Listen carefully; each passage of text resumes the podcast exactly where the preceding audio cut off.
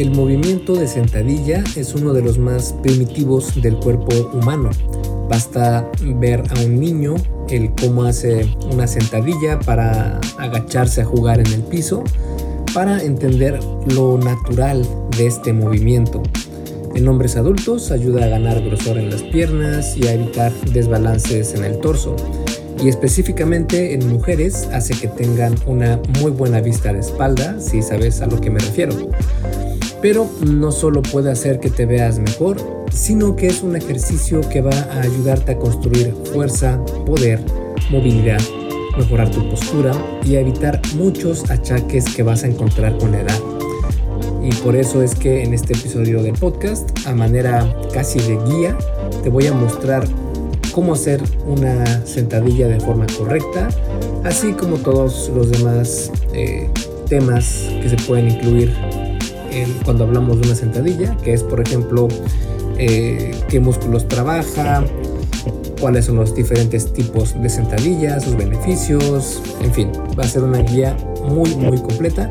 Y si bien explicar cómo hacer un ejercicio en un formato de audio no es la mejor opción, espero que pueda hacer un buen trabajo en expresarte y comunicarte para que puedas eh, imaginar de manera correcta qué es lo que está eh, pasando y cómo deberías hacer de forma correcta la sentadilla. Y recuerda que antes de comenzar siempre te eh, invito a que seas parte de Fase 1 Origen, que es mi video curso sobre salud y fitness para aquellas personas que van comenzando su travesía en el fitness. Está pensado precisamente con un perfil de principiante porque en realidad estos programas que te ofrecen cosas extremas y llevar a tu cuerpo al límite por lo general solo funcionan una o dos semanas y después jamás regresamos a ellos. Y fase 1 origen es precisamente lo contrario. No es que no te vayas siquiera a cansar, no, sí vas a, requerir un esfuerzo significativo, pero para nada extremo. Y la idea de fase 1 origen es que sean tus primeros pasos en esto del fitness para crear hábitos saludables y para que ya no sea una... Eh, para que ya no sea algo que tú odies hacer, sino al contrario, para que sea ya un hábito engranado en ti y así puedas hacer ejercicio y comer saludable de una forma casi sin pensarlo. Y si quieres conocer qué es lo que tienen estos cursos, porque son dos, uno para hombres y otro para mujeres, puedes ir a esculpetucuerpo.com diagonal fase 1, todo junto, sin espacio y el número 1 con el número, no con letra, fase 1. Entonces, te dejo con el episodio número 164 del arte y ciencia del fitness, el podcast de esculpetucuerpo.com. Yo soy Mike García y te veo en dos segundos.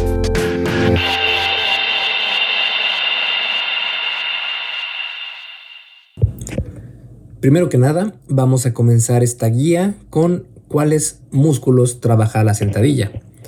Las sentadillas son un ejercicio compuesto porque es uno de los que involucra dos o más articulaciones. En este caso, activa principalmente lo que es el tobillo, la rodilla y la cadera, es decir, las articulaciones que se encuentran en esos lugares.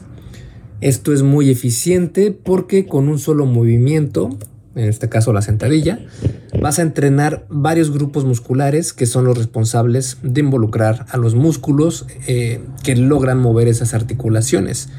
En ese caso, para las, eh, para las sentadillas podríamos hablar del grupo muscular de las pantorrillas, que se compone en dos, que es el sóleo, que está por debajo del gastrocnemio.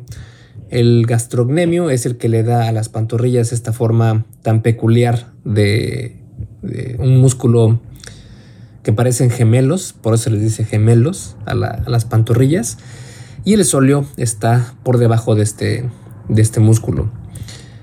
En los cuádriceps, que son los, el grupo muscular que está del lado frontal de tu fémur, y se compone por el recto femoral, el vasto lateral, el vasto medial y el vasto intermedio.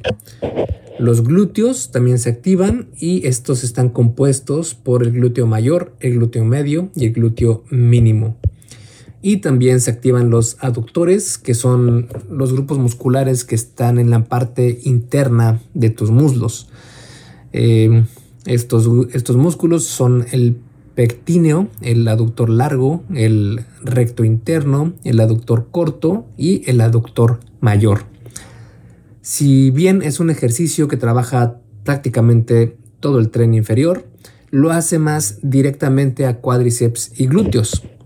También trabaja los erectores espinales, especialmente si se usa peso extra, que son eh, los erectores espinales, son nuestros músculos que extienden la columna vertebral y se eh, recorren toda tu columna de manera vertical.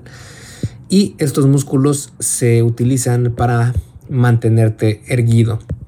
También activa los abdominales, pero no de manera tan directa como podría pensarse.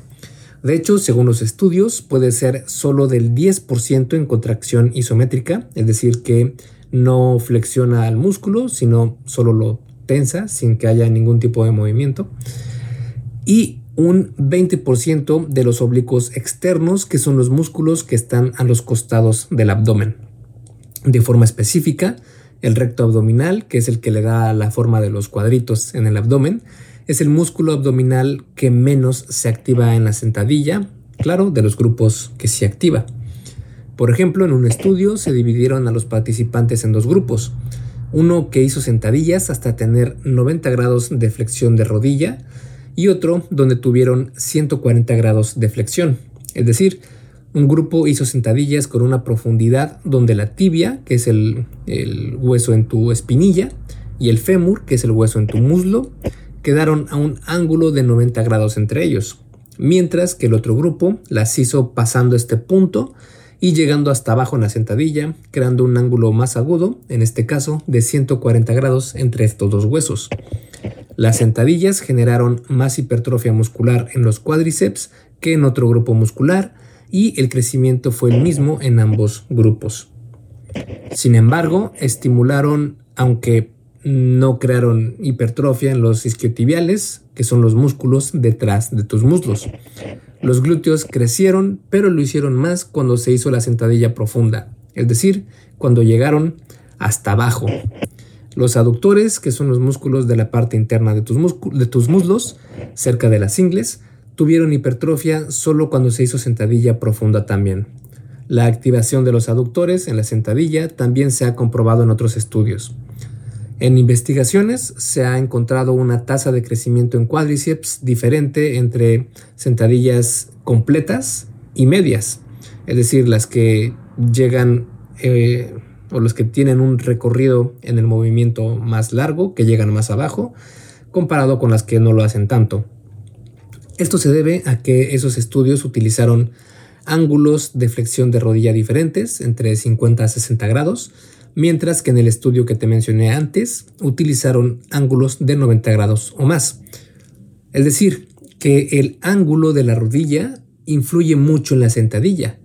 Entre más flexión haya en ella, se involucran más músculos y cuanto más se baja en la sentadilla, más flexión de rodilla habrá lo que significa que cuanto más bajes en la sentadilla, habrá más flexión de rodilla, lo que eh, por consiguiente activará más musculatura en el tren inferior. En resumen, la sentadilla activa principalmente estos músculos, los cuádriceps y los glúteos, y de forma secundaria estos, los erectores espinales, de forma más intensa si se utiliza peso en la barra, y los abdominales en específico o de forma más significativa el transverso abdominal. Y los activa, pero probablemente no tiene un efecto tan intenso en la, hipertrofia muscular. Son los isquiotibiales, también conocidos como femorales, los abdominales en los grupos del recto abdominal y los oblicuos, y las pantorrillas. Es importante saber qué músculos activa determinado ejercicio para que así puedas poner toda la atención en esta conexión mente-músculo para activar precisamente esos músculos cuando realizas ese ejercicio. Por ejemplo, si sabes que la sentadilla activa principalmente los cuádriceps y los glúteos, entonces podrías poner más atención a que sean esos músculos los que realmente generan la mayor activación y no lo hagan la espalda o las pantorrillas. Esto es lo que se conoce como la conexión mente-músculo. Ahora que sabes qué músculos activa este ejercicio, vamos a ver cómo hacer una sentadilla de forma correcta y vamos a comenzar con cómo hacer sentadillas primero sin peso. Pero antes de comenzar con este tema, debes saber que sí, las sentadillas son un gran ejercicio y de eso no hay duda, pero mm, hacerlas sin peso no va a ser suficiente. Y esto es debido a que hacer sentadillas sin peso va a ser mm, bastante más difícil eh, que puedas lograr conseguir tus objetivos. Es verdad, las sentadillas son un gran ejercicio, pero se sigue rigiendo bajo las leyes del estímulo muscular, las cuales son tres, que es el daño muscular, la fatiga metabólica y la tensión mecánica o sobrecarga progresiva. De los tres, el mejor estímulo que puedes darle a los músculos es la sobrecarga progresiva, que no es otra cosa más que cargar más peso progresivamente. Y como podrás darte cuenta, las sentadillas con tu peso corporal únicamente no va a ser suficiente. Por eso, una vez que aprendas cómo hacer una sentadilla normal, es decir, sin peso, te voy a mostrar otras opciones con las que puedas agregar peso y ver mejores resultados en tu físico y fuerza. Además, también te voy a mostrar las dos variaciones de sentadillas que, a mi parecer, son las que más valen la pena. Y con este tema no te quiero eh, no te quiero quitar la motivación y pensar de que no vas a poder progresar si no utilizas peso extra. De hecho, sí puedes, pero la forma de ver esto es que mm, tal vez sí puedas hacerlo, pero no es lo más eficiente. Y de hecho puede ser que te tardes más tiempo en lograr tus objetivos. Y por eso es que siempre busques eh, intentar entrenar con peso extra, con cargas más pesadas cada vez porque es lo que se ha encontrado en estudios que es lo más efectivo.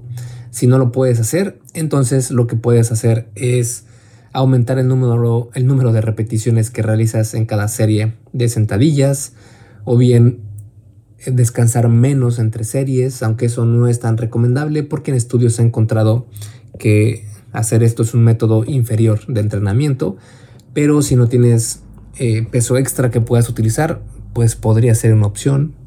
Es una de ellas. Pero bueno, en fin, eh, si lo que estás buscando es entrenar sin peso, entonces puedes buscar un artículo que escribí en esculpetucuerpo.com, busca en, en casa y ahí te va a aparecer un artículo donde explico cómo tener estas adecuaciones cuando no entrenas con peso, cuando entrenas únicamente con tu peso corporal, para que veas a qué me refiero con esto de que vas a tener que hacer mucho más esfuerzo para lograr ver resultados cuando entrenas sin peso. ¿Vale? Entonces, comenzamos con el paso número cero en la sentadilla sin peso. Así es, sí, hay un paso cero. Y ese paso cero es tu antropometría. Hoy en día estamos inundados de videos de personas que hacen las sentadillas y llegan hasta abajo, casi hasta el suelo. Pero esto la verdad es que no es alcanzable para todas las personas y yo me atrevería a decir que no es alcanzable para la mayoría de personas. Y la razón se debe a que cada uno de nosotros tiene una antropometría, es decir, las proporciones y medidas de tu cuerpo diferentes.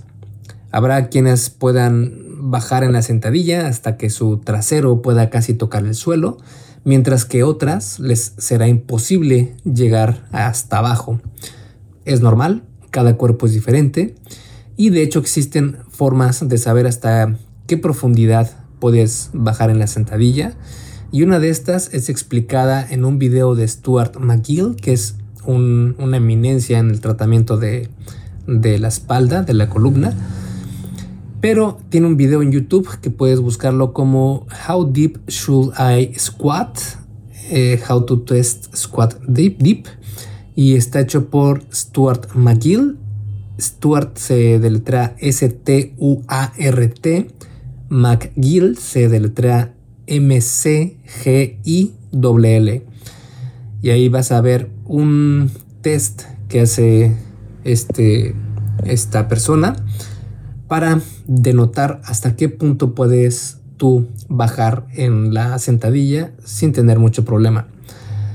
Dicho esto, la manera en la que vamos a aprender a hacer una sentadilla es apta para la gran mayoría de personas, el 99% de las personas, y es la metodología de Mark Ripetoe y es la que enseña en su libro Starting Strength, que es una gran lectura para nosotros nerds del fitness, que eh, si quieres aprender a cómo realizar estos ejercicios compuestos, especialmente con barra, es una gran opción este libro.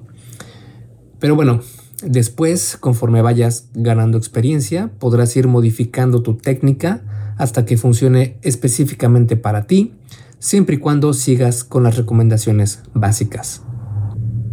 El paso número uno, que sería la posición inicial de la sentadilla, es con los talones a la altura de los hombros, es decir, la apertura de tus piernas quede específicamente tus talones por debajo de tus hombros o imaginando una línea vertical desde tus talones a tus hombros y deben estar a la misma distancia.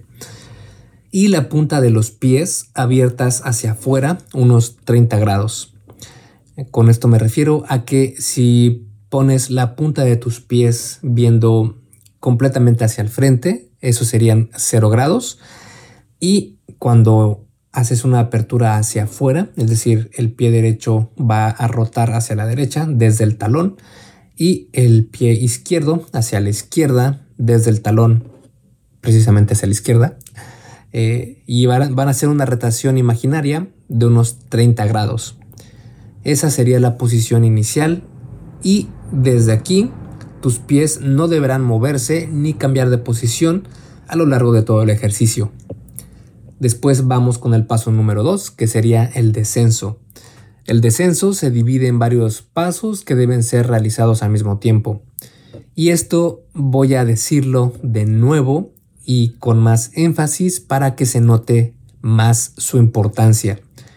Los movimientos de este paso de descenso tienen que ser realizados al mismo tiempo, es decir, no uno y luego otro o con un desfase eh, de algunos segundos entre ellos, no. Es exactamente al mismo tiempo todo lo que vamos a ver en este paso número 2. Aclarado esto, el primer movimiento es llevar tu cintura hacia atrás, como si quisieras sentarte en una silla.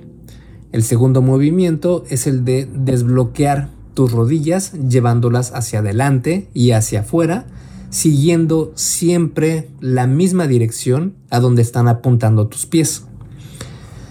Esta fase de descenso también es conocida como la fase excéntrica en la sentadilla.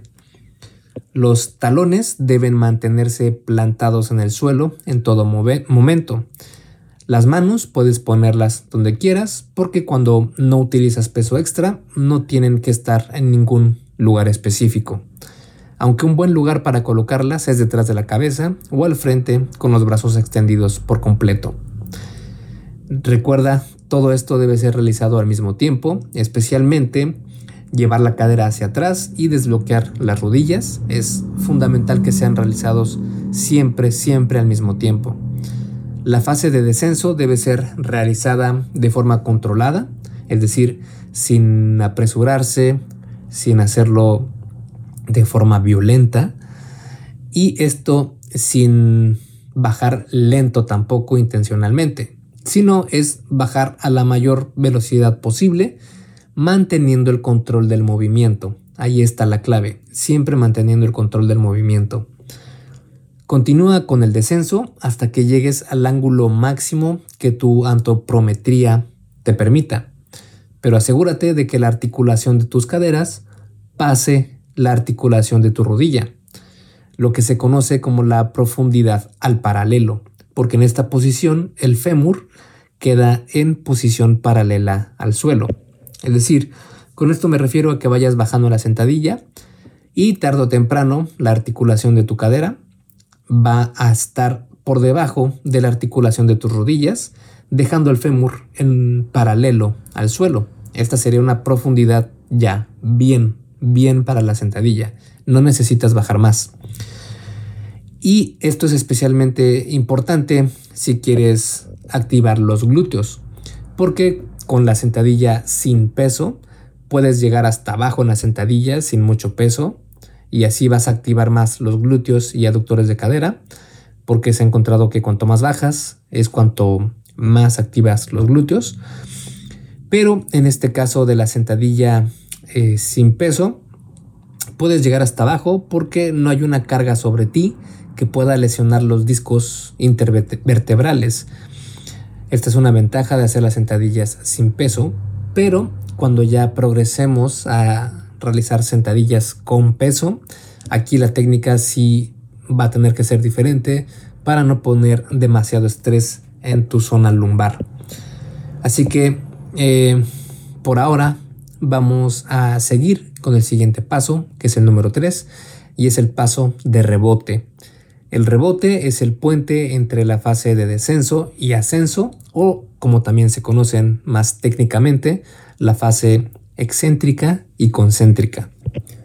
Lo que este paso significa es que en cuanto llegues al final del descenso, es decir, hasta abajo o a profundidad en paralelo, vas a utilizar esa tensión guardada en tus tendones para propulsarte hacia arriba, casi como si fuera una liga elástica.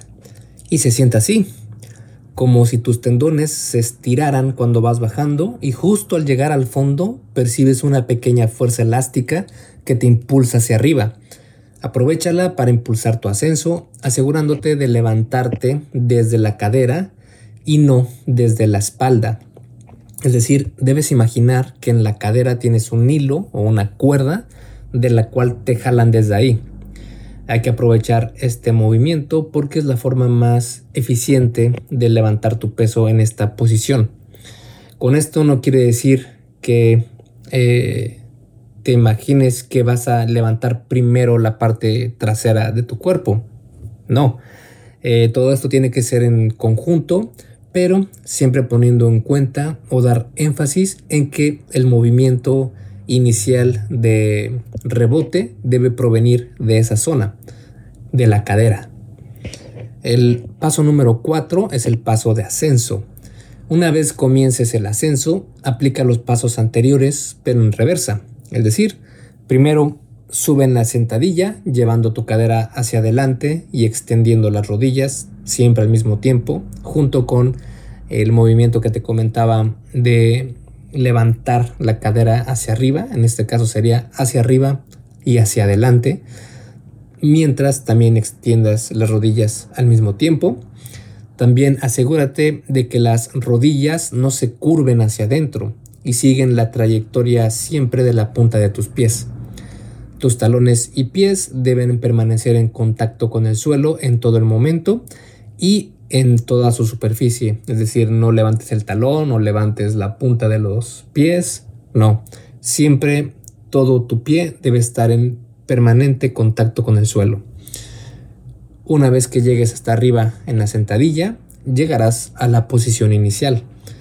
Lo que debes añadir en esta fase del ejercicio es asegurarte de ascender de manera explosiva, tratando de hacerlo con la mayor velocidad posible.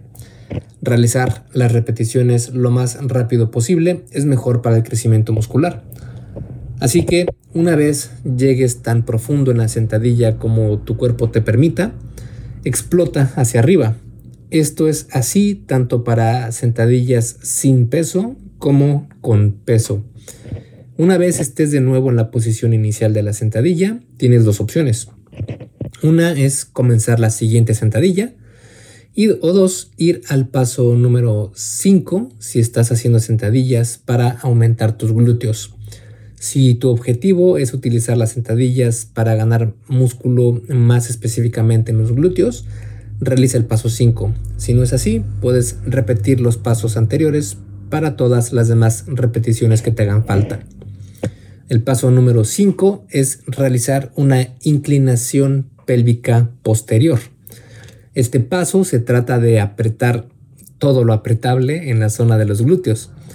Esto se debe a que los glúteos se activan más cuando se realiza una inclinación pélvica posterior. Ya sé, parece trabalenguas, pero no es nada del otro mundo, sino que significa rotar la parte superior de tu pelvis hacia atrás.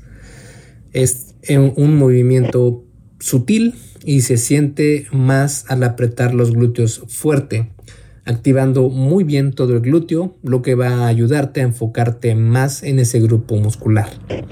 El detalle a tener en cuenta aquí es el de realizar la inclinación pélvica posterior sin flexionar la zona lumbar. Son dos cosas distintas. Cuando realizas una flexión lumbar, puedes ver precisamente cómo tu zona lumbar, tu espalda baja, se flexiona hacia adelante, es decir, se curva. En cambio, con la eh, inclinación pélvica posterior, lo que haces es rotar únicamente tu pelvis y se puede ver como si eh, te pones en un espejo de perfil. Vas a poder ver que cuando realizas esta rotación eh, pélvica posterior, tu zona lumbar se mantiene normal, se mantiene recta, pero tu eh, cadera o tu pelvis rota de una forma que se activan los músculos de los glúteos sin tener flexión en tu zona lumbar. Y el paso número 6, que sería ver todo en conjunto para ponerlo en práctica, así es como haces una sentadilla sin peso. Primer paso, talones a la altura de los hombros, punta de los pies abiertas hacia afuera, unos 30 grados. Paso número 2, comienza el descenso realizando al mismo tiempo tres movimientos que son llevar la cadera hacia atrás como si quisieras sentarte en una silla, desbloquear las rodillas hacia adelante y hacia afuera, siguiendo siempre la dirección de la punta de tus pies. Los talones y todo el pie en general deben permanecer siempre en contacto con el suelo. Paso número 3. Continúa bajando hasta que la articulación de la cadera pase la de la rodilla. Si quieres bajar más, puedes hacerlo. Paso número 4. Justo cuando llegues al final del descenso, sentirás una tensión en tus tendones, casi como si fueran ligas, la cual te va a ayudar a rebotar del fondo del descenso para iniciar el ascenso. Aprovecha este momento para levantarte desde la cadera. El ascenso es hacer lo mismo del descenso, pero en reversa. Llevar la cadera hacia adelante, como si estuvieras levantándote de una silla. Comienza a activar los cuádriceps para llevar las rodillas a su posición inicial siguiendo la dirección de la punta de tus pies y los talones deben permanecer en contacto con el suelo siempre. Recuerda que todos estos movimientos deben ser realizados siempre, siempre al mismo tiempo. Y paso número 6, cuando llegues a la posición inicial, puedes hacer una inclinación pélvica posterior o bien realizar la siguiente repetición desde la posición inicial. Y listo, eso es todo lo que necesitas saber sobre cómo hacer una sentadilla sin peso. La sentadilla sin peso no es la única forma para realizar este ejercicio porque existen muchos otros tipos de sentadilla bastante efectivos. Por ejemplo, están las sentadillas goblet, que es una sentadilla donde la apertura de piernas es mayor y tienes una mancuerna en tu torso, agarrándola con las manos.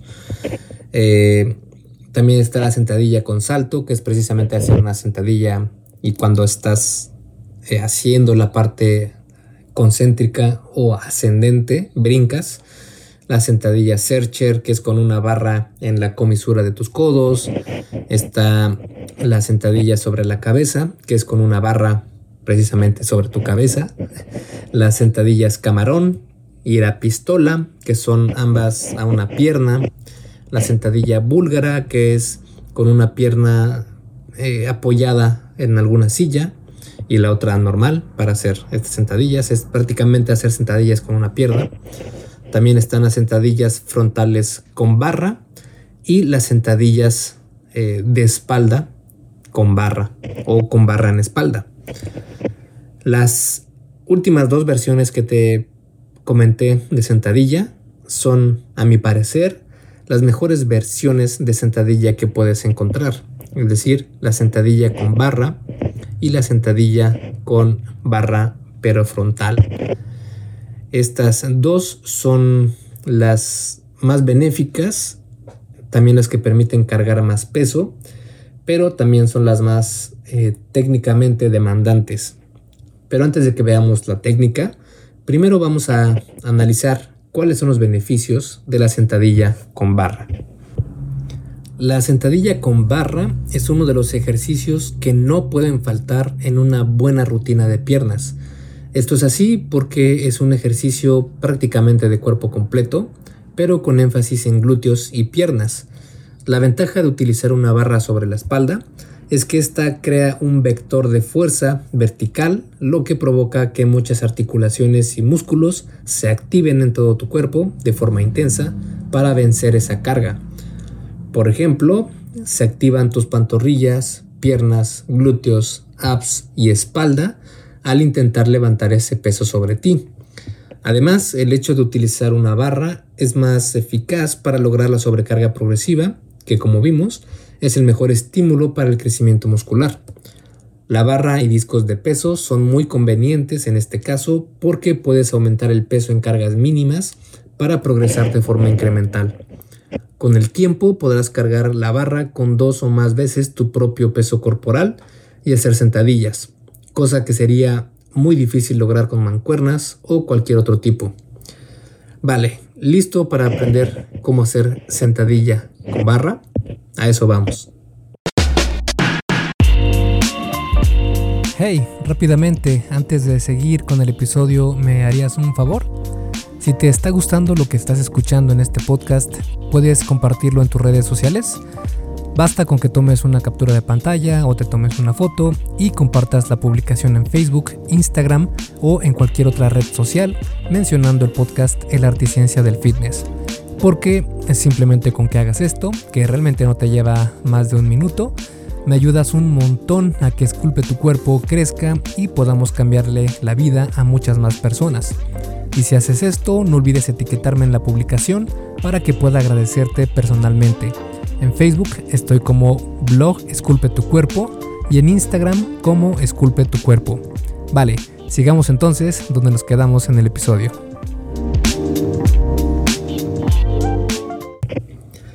Para realizar una sentadilla con barra tenemos que hacer prácticamente todo lo que hicimos con la sentadilla sin peso, pero ahora tenemos que tomar en cuenta un factor más y es el peso sobre tu espalda. Cuando utilizas cargas en la espalda, el centro de gravedad de tu cuerpo cambia y también se crean lo que se conocen como momentos de fuerza. Los momentos de fuerza no son otra cosa más que la palanca que se crea entre la carga ejercida y el, y el centro de la masa, es decir, tú. Si podríamos imaginarnos un diagrama, sería un diagrama de una persona parada en posición de eh, en posición inicial para realizar una sentadilla, es decir, con las piernas a una apertura igual a su distancia de los hombros, con la barra en la espalda. Y esta barra tiene dos discos, uno de cada, uno de cada lado. Entonces, eh, los momentos de fuerza serían la palanca que los discos de peso ejercen sobre ti, es decir, sobre el centro de masa. Y esa distancia entre el centro de la masa, es decir, tú, y el disco de peso, eso sería un momento de fuerza, creado precisamente por la palanca que está ubicada en cada disco y que hace fuerza hacia abajo con eh, la fuerza de gravedad, pero no puede ir hacia abajo porque el centro de la masa está impidiéndole caer al suelo, generando esta palanca. Y así como se crean momentos de fuerza a ambos lados de la barra, también se crean cuando estás en las fases de descenso y ascenso. Por eso es recomendable que el recorrido de la barra sea lo más vertical posible para no aumentar más los momentos de fuerza innecesariamente. Porque eh, cuando vas bajando es normal que tu torso vaya haciéndose hacia adelante y si hay una desviación de la barra eh, sobre eh, adelante o sobre atrás de tu centro de gravedad, va a crear otros momentos de fuerza, además de los que ya tienes estando parado, por lo que se debe tener mucho eh, control cuando vas descendiendo para que ese recorrido sea lo más vertical posible, siempre teniendo como referencia que la barra se debe equilibrar justo en medio de tus pies. Ese debe ser el recorrido. Si puedes imaginar el centro de tus pies, el centro completo de tu pie, no el centro que ves desde tu visión, eh, porque si ves desde tu visión frontal, digamos, podrías pensar que la mitad de tu pie o el centro de tu pie está mucho más adelante de lo que en realidad es. Lo que debes hacer es ver tu pie de una, de una vista lateral para que veas e identifiques específicamente dónde es el verdadero centro de tu pie, porque es el lugar donde tienes más balance y más equilibrio y por lo mismo más poder, más potencia. Una vez que identifiques esa mitad de tu pie, la mitad real, la mitad verdadera, vas a imaginar una línea recta hacia arriba, completamente vertical. Ahí es donde debe pasar el recorrido de la barra. Estos momentos podrían verse como algo lesivo para tu columna, porque podrías pensar que están ejerciendo demasiada fuerza o demasiada palanca, pero nada que ver. Si realizas sentadillas con la técnica correcta, no tendrás ningún problema con la espalda. Claro está que si haces sentadillas con una técnica terrible, sí, claro, vete despidiendo de tu espalda. Pero para que no te pase eso, aquí están los pasos que debes llevar para hacer una sentadilla con barra perfecta. El paso número 0 sería colocar la barra y quedar en posición inicial. El objetivo de este paso es prepararte para llegar a la posición inicial ya con la barra sobre tu espalda. Y como puedes imaginar, esto sería muy difícil si no tienes el equipo adecuado. Por eso, para comenzar, necesitas un squat rack o un power rack o algo parecido. Estas son esas mm, como jaulas que puedes encontrar en los gimnasios que están hechas de cuatro postes con muchos orificios para que puedas poner ahí los seguros. Y aquí es donde se pone la barra. Esto es necesario porque necesitas colocarte debajo de la barra con peso y no hay otra manera eficaz de hacerlo. El squat rack tiene soportes movibles para ajustar la altura en la que se sostendrá la barra. Tienes que buscar una altura en la que la barra quede justo a la altura de tu esternón, que es eh, la parte frontal de tu, de tu pecho, de tu eh, caja torácica. Y eh, esa es la, la altura que debes buscar si te paras frente a la barra, que esté justo frente a tu esternón. Esta es una altura correcta para poder volver a dejar la barra en esos soportes sin complicarte porque lo que menos quieres es tener que lidiar con acomodar la barra en su lugar después de hacer una serie de sentadillas con cargas pesadas. Porque si estos seguros están por arriba de tu esternón, va a ser muy incómodo y peligroso hasta cierto punto para ti el intentar dejar la barra de nuevo en, esas, en esos seguros si están muy arriba, porque vas a tener que hacer o vas a tener, a tener que ponerte de puntillas para intentar mm, alcanzar esos soportes, esos seguros, lo cual no es efectivo. En cambio, si los seguros están al nivel de tu esternón y la barra está ahí, lo único que tienes que hacer al terminar tus, tu serie, tu número de repeticiones por serie, es caminar hacia los postes de la barra. Una vez que la barra, perdón, caminar hacia los postes del squat rack, del, eh, de la jaula esta que te comento. Y en cuanto la barra choque con esos postes de enfrente, lo único que haces es bajar hasta que la barra quede perfectamente situada en los seguros de, eh, del rack que previamente pusiste justamente a la altura del esternón. Esto es una forma eh, mucho más segura y efectiva de regresar la barra a su lugar. Una vez que hayas colocado la barra y el peso que vas a cargar, que eh, de hecho esto es al principio debes comenzar solo con la barra, sin nada de discos extra. Entonces es hora de colocarte de forma correcta para recibir la barra en tu espalda. No olvides poner los seguros para asegurar los discos en su lugar. Estos seguros se ponen a cada lado de la barra cuando utilizas discos de peso, pero recuerda que ahora no vamos a comenzar con peso extra, sino que vamos a hacerlo únicamente con la barra. Para identificar este lugar en el que tiene que ir la barra sobre tu espalda, primero debes identificar tus músculos trapecio y deltoides posteriores, que estos son el músculo que parece un rombo que está por eh, tu espalda en la parte superior y es un músculo grande y también el deltoide posterior que es la parte trasera de tus hombros.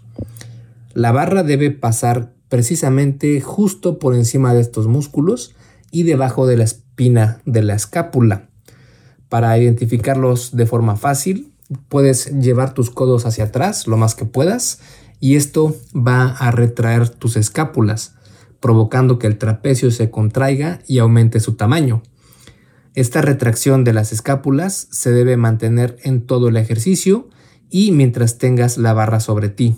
No lo olvides. En la eh, retracción escapular, el trapecio aumenta mucho su tamaño y aquí lo que va a hacer es que va a crear el soporte adecuado para acomodar la barra. Y de hecho puedes acomodar esta barra en dos posiciones, que una es la posición alta y la otra es la posición baja. Y estas no se refieren a otra cosa más que a qué lugar del trapecio es donde va a estar situada la barra sobre tu espalda. Si está por arriba del trapecio, entonces es una posición alta.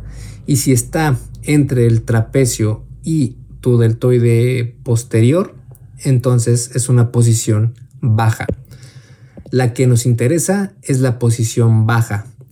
Se tiene la creencia de que utilizar la posición alta activa más los cuádriceps, pero esto ha sido desmentido en varios estudios, donde se confirma que ambas posiciones activan prácticamente los mismos músculos sin mucha diferencia. Cuando utilizas la posición baja, te darás cuenta que las manos quedan muy incómodas para sostener la barra porque queda eh, bastante atrás.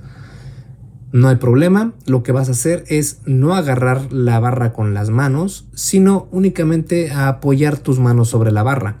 Es decir, no vas a colocar la palma de tu mano en la barra y después a querer tomarla con fuerza con los dedos, sino que vas a apoyar la base de tu palma sobre la barra y tus dedos quedarán libres sobre la barra. Pon atención a que el ángulo de tus manos sea neutral, que sigan el mismo ángulo de tus antebrazos, sin ningún tipo de flexión en tus muñecas. Al principio te parecerá algo incómodo, de hecho bastante incómodo, pero con el tiempo vas a notar que esta posición es sumamente cómoda y segura para mantener la barra en su lugar. Hay que poner atención a que la barra se quedará en posición gracias a la tensión de tu codo ejerciendo fuerza a través de tu antebrazo hasta la palma de tu mano, que es la que está en contacto con la barra, y no que la barra se mantenga en su lugar por tener los codos detrás, esperando que se quede ahí solo por equilibrio. Una vez que tengas esta posición, asegúrate de colocar tus pies debajo de la barra y levántate con potencia hasta quedar erguido con la barra sobre tu espalda. Hecho esto, da un paso hacia atrás para que los soportes en el rack que detienen la barra no estorben el descenso. Ahora acomódate en la posición inicial, que es el paso número 1.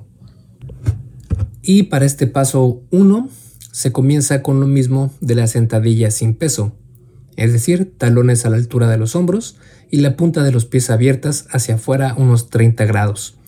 Después añadimos las variables necesarias para hacer la sentadilla con peso, y vamos a comenzar con la maniobra de Valsalva.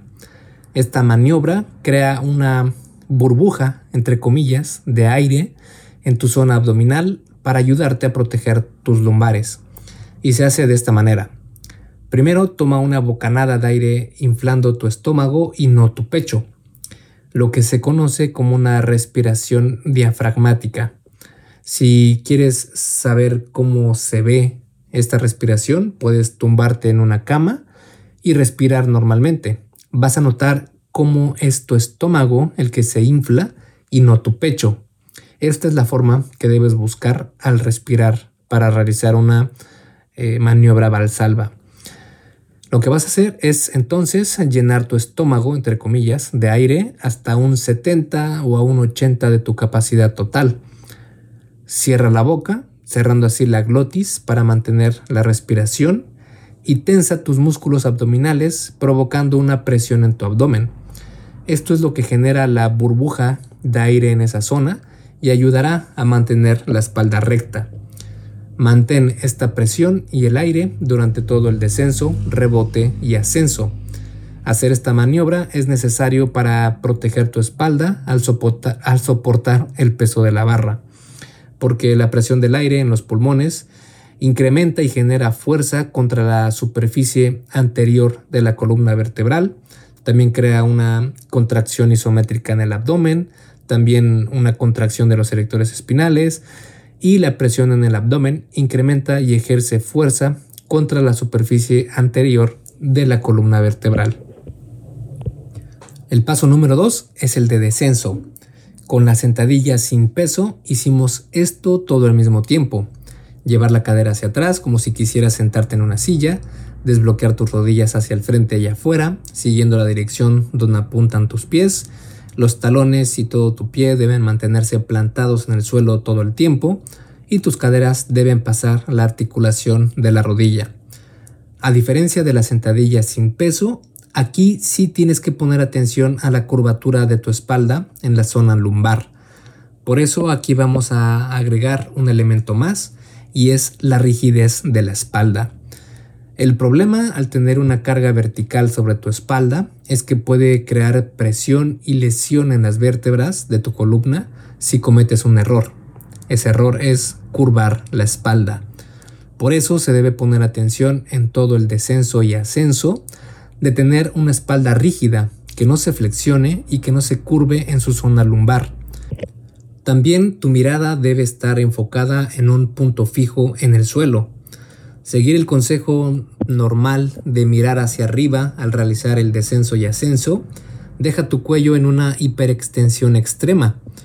Mirar hacia arriba en la sentadilla. También se ha encontrado que puede ocasionar mareos y dolores de cabeza, además de que puedes perder el equilibrio porque no sabes, eh, no, tu cerebro no alcanza a identificar bien cuál es su soporte y cómo debe equilibrarse.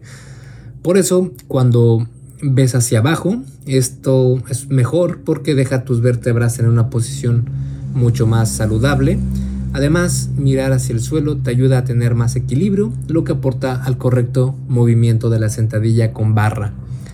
Si has estado haciendo todos los pasos anteriores, ahora te encuentras con las caderas por debajo de la línea de las rodillas, flexionadas, estás viendo un punto fijo en el suelo, tu zona lumbar está rígida y no se curva, tienes una barra sobre tu espalda y tienes una burbuja de aire en la zona abdominal. Perfecto. Vamos al siguiente paso, el cual es el número 3, el rebote. Aquí no hay mucho más que agregar porque vas a hacer exacto lo mismo que cuando no estás utilizando peso. Solo para recordar, la idea es que rebotes desde la posición más baja que puedas llegar en la sentadilla para aprovechar la tensión elástica en tus, en tus tendones.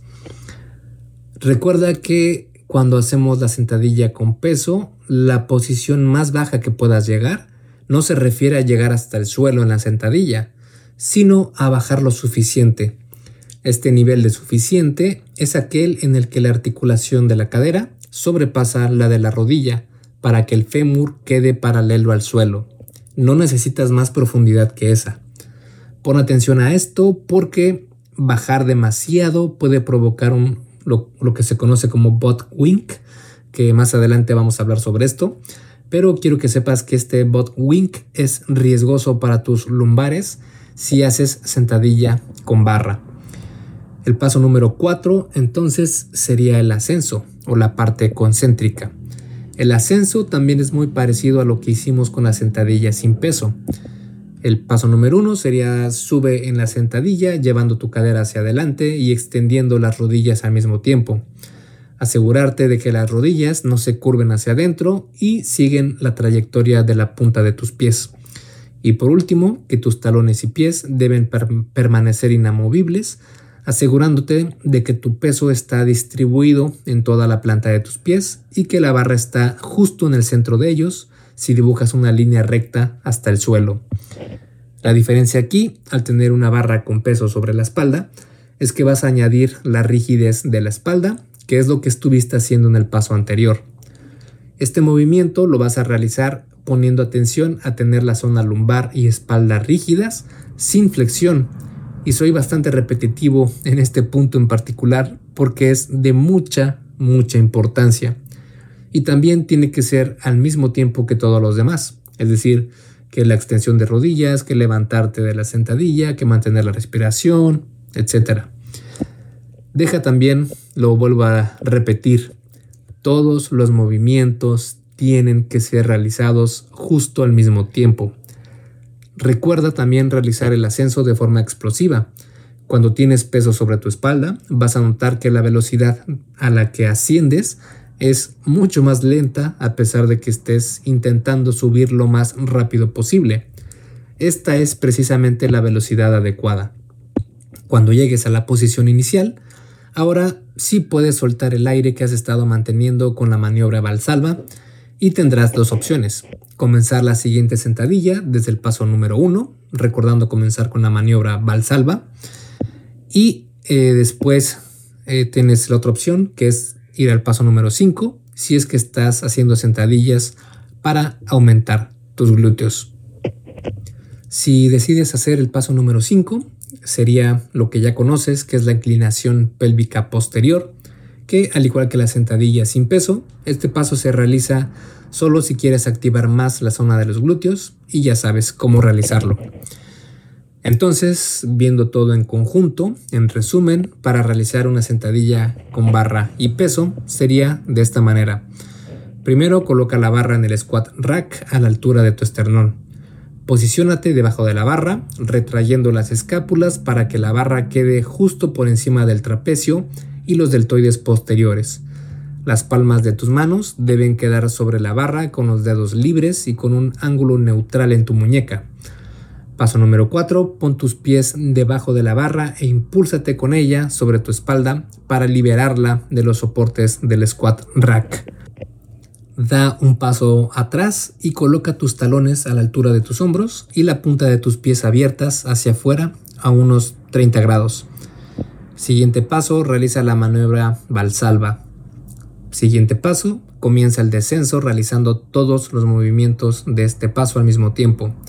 Lleva tu cadera hacia atrás, desbloquea tus rodillas hacia el frente y afuera, siguiendo la dirección de la punta de tus pies. En todo este descenso, asegúrate de que tu zona lumbar y espalda en general se mantienen rígidas, sin flexión. También debes tener en cuenta que debes estar manteniendo el aire en tu estómago para proteger tu zona lumbar con la maniobra, maniobra Valsalva. Siguiente paso, desciende hasta que la articulación de tu cadera sobrepase la de tus rodillas. No necesitas bajar más. Una vez hayas llegado a este punto, aprovecha la tensión que se ha formado en tus tendones para rebotar desde abajo y comenzar el ascenso levantando tus caderas. Cuando subes en la sentadilla, realiza exacto el mismo, eh, los mismos pasos que en el descenso, pero en reversa. Regresa la cadera a la posición inicial y extiende la rodilla al mismo tiempo. En el ascenso también debes extender la columna hacia atrás, como queriendo tirar la barra hacia el techo, siempre manteniendo la espalda recta, la zona lumbar rígida y manteniendo también el aire con la maniobra valsalva. Una vez concluido el ascenso y estés parado en la posición inicial, puedes liberar el aire que has mantenido todo este tiempo con la maniobra valsalva. Puedes apretar los glúteos con una inclinación pélvica posterior para activar más los glúteos o bien volver a realizar una maniobra valsalva para iniciar un nuevo descenso. Recuerda que en todo el recorrido de descenso y ascenso, la barra debe viajar en una línea recta situada justo en el centro de tus pies. Esto es así para no crear más momentos de fuerza. Y listo, has realizado con buena técnica una sentadilla con barra. Ahora que ya sabes cómo hacerla, vamos a ver los errores más comunes al realizar sentadillas. Y es que, a pesar de conocer cómo realizar una sentadilla, van a haber detalles de los que no te vas a dar cuenta. Estos son algunos de los errores más comunes al hacer sentadillas. El primero sería ver hacia arriba. Al querer levantarnos en la sentadilla, en la fase de ascenso, es común que los ojos miren hacia arriba, llevando la cabeza hacia atrás. Es casi un reflejo automático. Pero como te comenté antes, esto pone al cuello en una hiperextensión que no es saludable e incluso puede causar fuertes mareos y dolores de cabeza.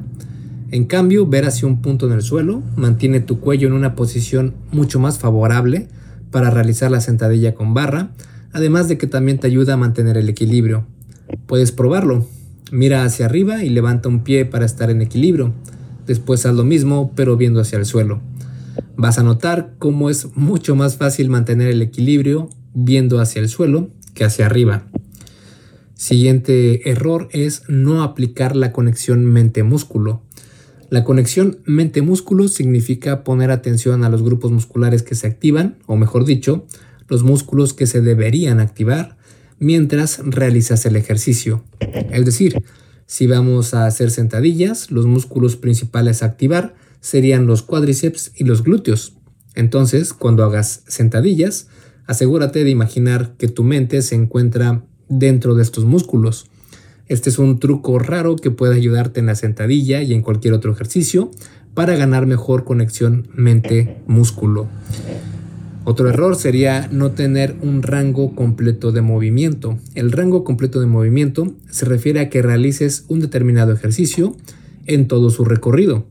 Por ejemplo, hacer un rango incompleto de movimiento en la sentadilla sería bajar sin llegar a que tu articulación de la cadera sobrepase la articulación de las rodillas, es decir, quedarte a medias. Esto sería tener un rango incompleto de movimiento porque en realidad no estás haciendo el ejercicio completo, te estás quedando a medias. Mientras que un rango de movimiento completo cumple con esos aspectos, en específico el de que tu articulación de la cadera sobrepasa el de las rodillas. Ahí estarías eh, logrando una profundidad efectiva, aceptable, que eh, va a activar todos los músculos que la sentadilla debería activar, porque si no lo haces así, entonces no estarás activando todos los músculos que podrías. Ahora, eh, si te cuesta ganar profundidad en la sentadilla y por eso no logras llegar a esta zona en la que se considera como una sentadilla efectiva, puedes intentar separar un poco más tus pies para tener un parado más abierto. Esto puede liberar algo de espacio en tu pelvis para que la articulación del fémur se mueva de forma más libre. En los estudios se ha encontrado que este pequeño cambio puede lograr que mejores la profundidad en la sentadilla.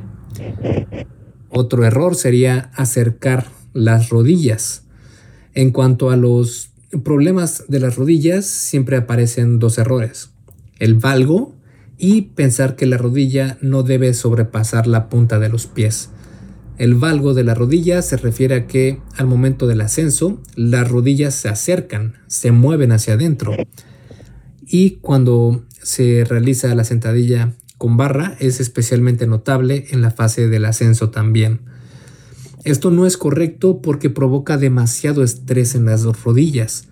Por eso la recomendación es desbloquear las rodillas hacia adelante y hacia afuera para que te asegures de que las rodillas siguen siempre la misma dirección de la punta de los pies y no que comiencen a juntarse, a acercarse entre ellas. Esto no es para nada bueno para tus rodillas.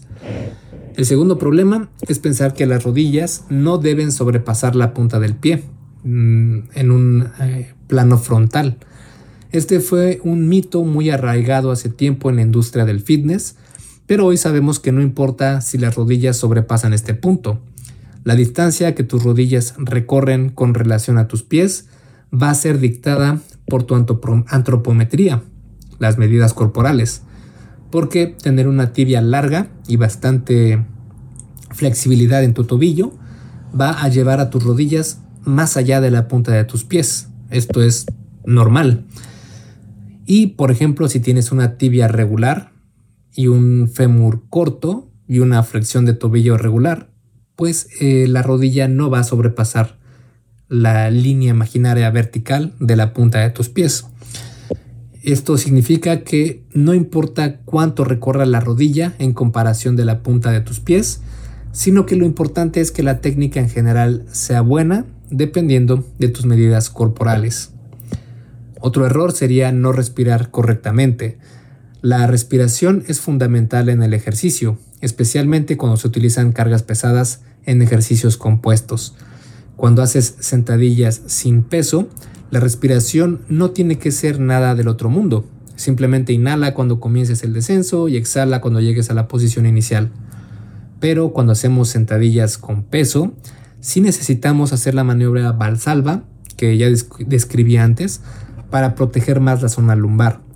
Respirar bien es fundamental para realizar sentadillas con cargas pesadas. Otro error sería elevar los talones. Para realizar la sentadilla de forma correcta se necesitan tener los talones plantados al suelo. Esto no quiere decir que debas poner tu atención en que los talones sean tu punto de balance. No, lo ideal es que equilibres tu peso con toda la planta de tus pies, es decir, que sientas que tanto tus talones como tus dedos gordo y pequeño de los pies están anclados al suelo. Esto es más importante aún en la sentadilla con peso, porque si recuerdas, la trayectoria de la barra debe ser en línea recta, justo en medio de tus pies. Otro error sería flexionar la zona lumbar. La zona lumbar debe estar en una posición neutral, es decir, ni flexionada ni extendida. La flexión es cuando la zona lumbar se curva hacia adelante y la extensión es cuando se curva hacia atrás. Poner atención a mantener tu espalda rígida mientras haces la maniobra valsalva va a ayudar mucho a proteger tus lumbares. Dicho esto, hay otro problema relacionado con la flexión lumbar y es lo que se conoce como el butt wink. El butt wink es cuando estás bajando en la sentadilla y notas cómo tu pelvis rota de una manera extraña, o tal vez no extraña, pero eh, notable, digamos, que no lo hacía cuando estabas bajando. Es decir, comienzas a bajar y tu pelvis se mantiene completamente normal y llega un momento en el que rota casi en automático y si tú estás haciendo el ejercicio generalmente no te das cuenta. Es un movimiento que no sientes, pero que sí puedes ver si estás en un espejo o si te graban. Y en sí, el bot wink no tiene ningún problema. De hecho, es casi necesario para llegar a una profundidad aceptable en la sentadilla. Pero el verdadero problema no es en sí el bot wink, sino lo que viene inmediatamente después, que es la flexión lumbar. De hecho, se pueden ver en un video que tengo en la versión escrita de este artículo, que es esculpetucuerpo.com diagonal sentadilla. Y ahí, casi al final del artículo, tengo un video donde se puede ver claramente el bot wink y eh, se ve como inmediatamente después del bot wink, en los segundos siguientes, en uno o dos segundos después, viene la flexión lumbar. De nuevo, la posición de tus pies, poner atención a qué profundidad puedes bajar en la sentadilla, mantener una espalda rígida y realizar la maniobra valsalva ayudan mucho con este problema. Y el último problema sería, o último error, sería levantarse desde la espalda y no desde la cadera. Otro error común es intentar activar los músculos de la espalda para levantar el peso y no los cuádriceps y glúteos. La manera de arreglar esto es recordar que en la sentadilla se realizan todos los movimientos al mismo tiempo, pero manteniendo la conexión mente-músculo en cuádriceps y glúteos. Lo siguiente a poner atención es tener una rigidez en la zona lumbar sin flexionarla ni extenderla. Para concluir este episodio y a manera de resumen, la sentadilla es uno de los ejercicios más funcionales del cuerpo humano. Los bebés y los niños la hacen naturalmente con mucha frecuencia, mientras que nosotros los adultos rara vez nos preocupamos por realizar este patrón de movimiento. La sentadilla debe ser un pilar fundamental en cualquier programa de entrenamiento porque es el rey del entrenamiento de piernas. Para hacer una sentadilla sin peso, se puede dividir todo el ejercicio en cinco fases. La primera es la posición inicial, la segunda el descenso, la tercera el rebote, la cuarta el ascenso y la quinta la inclinación pélvica posterior si quieres activar más los glúteos. En la sentadilla con barra, que es un ejercicio muy superior a la sentadilla sin peso, también se divide en estas fases, solo que deberás agregar una de posicionamiento de la barra sobre tu espalda y realizar la maniobra valsalva. Aprender cómo hacer sentadillas con peso o sin él es una gran herramienta para tener un entrenamiento de piernas efectivo. Y si quieres complementar el episodio de esta semana, puedes ir a esculpetucuerpo.com diagonal sentadilla y ahí vas a ver la versión escrita de este episodio del podcast y también tengo varios diagramas, tengo imágenes, videos de ejemplos, en fin, es un post bastante completo que te va a ayudar a, aclarar algunas de las dudas que hayan surgido al ser este en formato de audio. Obviamente es eh, más difícil poder explicar cómo realizar estos movimientos, pero si lo complementas con el artículo que tengo en mi blog, esculpetucuerpo.com, vas a, responder a estas dudas que hayan surgido por eh, no poder explicar al 100% de forma más gráfica cómo realizar estos movimientos. Así que te recomiendo mucho que pases por ahí y nos vemos la próxima semana. Esculpe tu vida, comienza con tu cuerpo. Y hasta aquí el episodio del podcast de hoy. ¿Te gustó? Si es así, déjame una calificación y tu opinión en Apple Podcast o en la plataforma que me escuches. Es muy sencillo y no te lleva mucho tiempo. Con esto me ayudas a que el podcast suba en el posicionamiento y así podamos llegar a más personas. Si tienes alguna duda o sugerencia, puedes mandarme un email a contacto arroba esculpetucuerpo.com. Veo absolutamente todo lo que me llega al mail y respondo personalmente a todos. Puedo tardarme un poco por la cantidad de mensajes que recibo al día, pero ten por seguro que sí te responderé. Gracias por escuchar el podcast de la arte ciencia del fitness y espero haberte ayudado a aclarar algunas de tus dudas. Y antes de irnos, si te gustó el episodio, entonces probablemente también te guste el curso por email que tengo donde aprenderás durante 7 días sobre fitness basado en ciencia. Puedes suscribirte totalmente gratis en esculpetucuerpo.com diagonal curso gratis. Todo junto y sin espacio. Curso gratis. Me despido y nos vemos en el siguiente podcast.